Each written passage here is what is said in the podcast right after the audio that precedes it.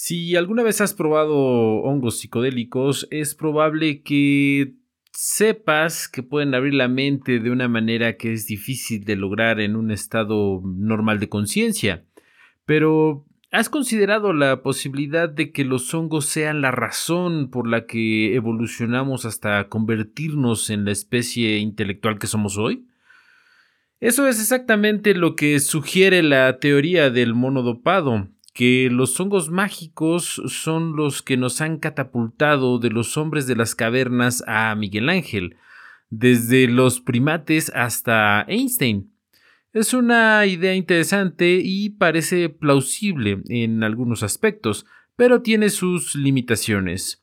Entonces, echemos un vistazo más de cerca a esta teoría y exploremos las razones por las que puede o no puede ser precisa. Bienvenido psicodelicioso a este podcast, a este episodio Vida Psicodélica donde nos ocupamos de todos los viajes que acontecen a la experiencia humana. Vamos con nuestro patrocinador y regresamos con esta teoría que es muy interesante. Este podcast es patrocinado por Smoke Shop Vida Psicodélica. Link en la descripción. ¿Qué es exactamente la teoría del mono dopado? La idea detrás de la teoría del mono dopado es que el salto evolutivo del Homo erectus al Homo sapiens fue catalizado por el uso de hongos psicodélicos. Es una respuesta y propuesta a la vieja pregunta de cómo evolucionamos del primer hombre erguido a humanos con el doble de tamaño cerebral, una hazaña que sucedió en solo 200.000 años, que es básicamente un chasquido de dedos desde el punto de vista evolutivo. Esta teoría fue presentada por primera vez por Terence McKenna en 1992. Fue un etnobotánico, místico, psiconauta, autor y defensor del uso responsable de plantas psicoactivas como la cannabis y los hongos mágicos. Era conocido por sus ardientes conferencias eh, sobre una mirada de temas que incluían plantas, drogas psicodélicas, chamanismo, metafísica, alquimia, lenguaje, filosofía, cultura, tecnología, ambientalismo y quizás su obra más famosa, Los orígenes teóricos de la conciencia humana. Durante años la mayoría la consideró extravagante y limitante, pero con el nuevo interés en el potencial curativo de los hongos de psilocibina, la teoría del simio dopado ha recibido mucha más atención últimamente. McKenna teorizó que los hongos mágicos desempeñaron un papel fundamental en la evolución de la especie. Se creía que los hongos agudizaban la visión, lo que facilitaría la caza y también aumentaba el deseo sexual, haciéndolos más prolíficos. McKenna también sugirió que los hongos mágicos tenían un efecto profundo en el intelectual humano al estimular la parte del lenguaje del cerebro e inducir experiencias religiosas que habrían abierto el camino hacia la modernidad del comportamiento. En resumen, él cree que los hongos mágicos fueron un catalizador evolutivo que eventualmente nos convirtió en la raza de humanos con la que estamos familiarizados hoy en día. Los psicodélicos y la psique humana. La verdad del asunto es que la ciencia aún no se ha puesto al día con los psicodélicos, por lo que su impacto en la mente humana sigue siendo un misterio. Afortunadamente los estudios en este campo están en aumento y parece que los psicodélicos disminuyen la actividad en la sección del cerebro llamada red de modo predeterminado. Esta red regula nuestro sentido de identidad y cómo interpretamos lo que sucede a nuestro alrededor. Básicamente controla nuestro sentido más profundo del ser.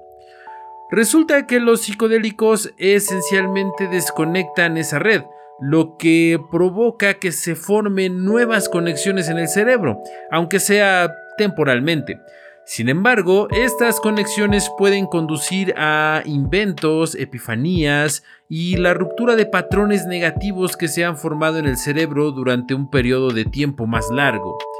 Los investigadores creen que esto puede, entre comillas, reiniciar el cerebro, por así decirlo, y muchos incluso piensan que en última instancia puede llevar al usuario a un estado superior de conciencia, en comparación con nuestra conciencia típica mientras estamos despiertos.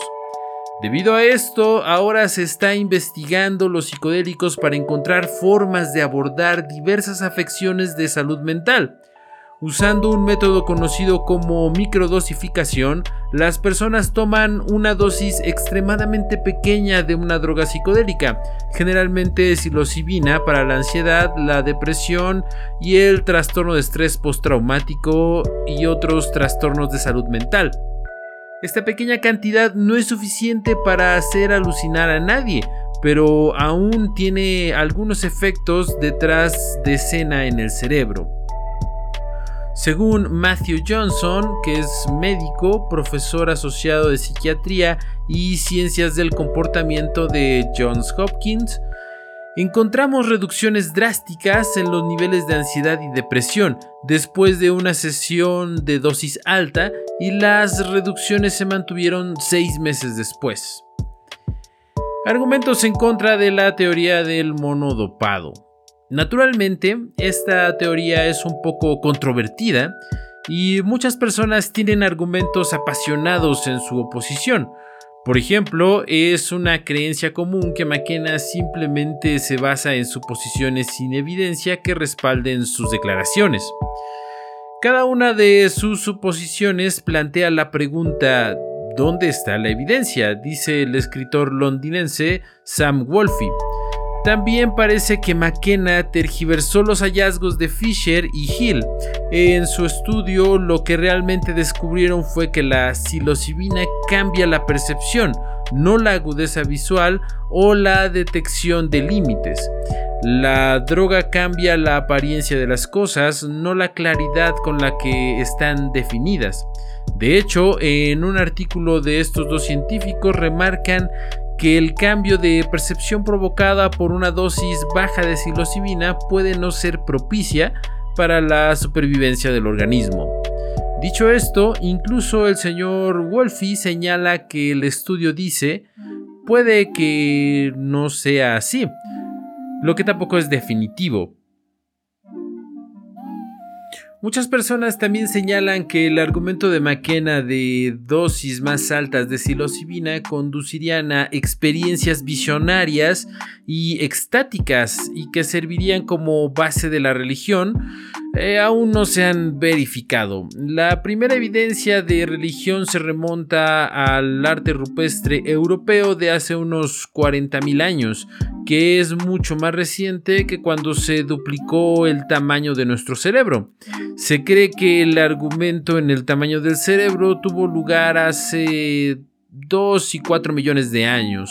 Sin embargo, en ese lapso de tiempo no es descabellado creer que incluso si hubiera alguna evidencia de creencias religiosas o místicas en algún momento, todo podría haber desaparecido ahora. Conclusión. Entonces, independientemente del lado del que estés, la teoría del monodopado es tan interesante como parece. Si bien no se basa en ningún dato científico real, ciertamente es intrigante pensar que los hongos alucinógenos fueron el catalizador que nos llevó a un plano superior de conciencia y agudeza mental.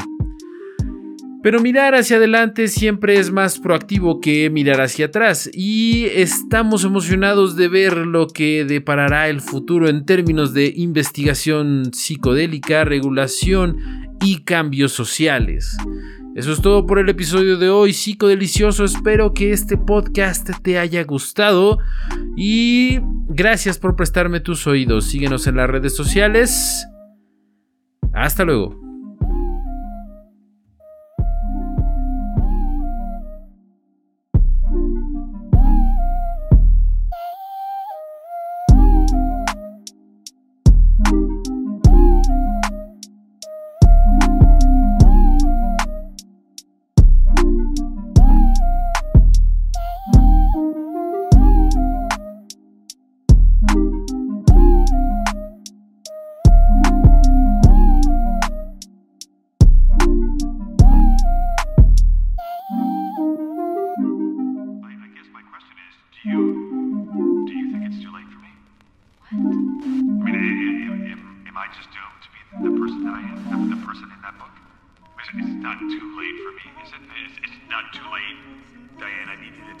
Not too late. Bojack, I, I... I, I, I need you to tell me that I'm a good person. I know that I can be selfish and narcissistic and self-destructive, but underneath all that, deep down, I'm a good person, and I need you to tell me that I'm good.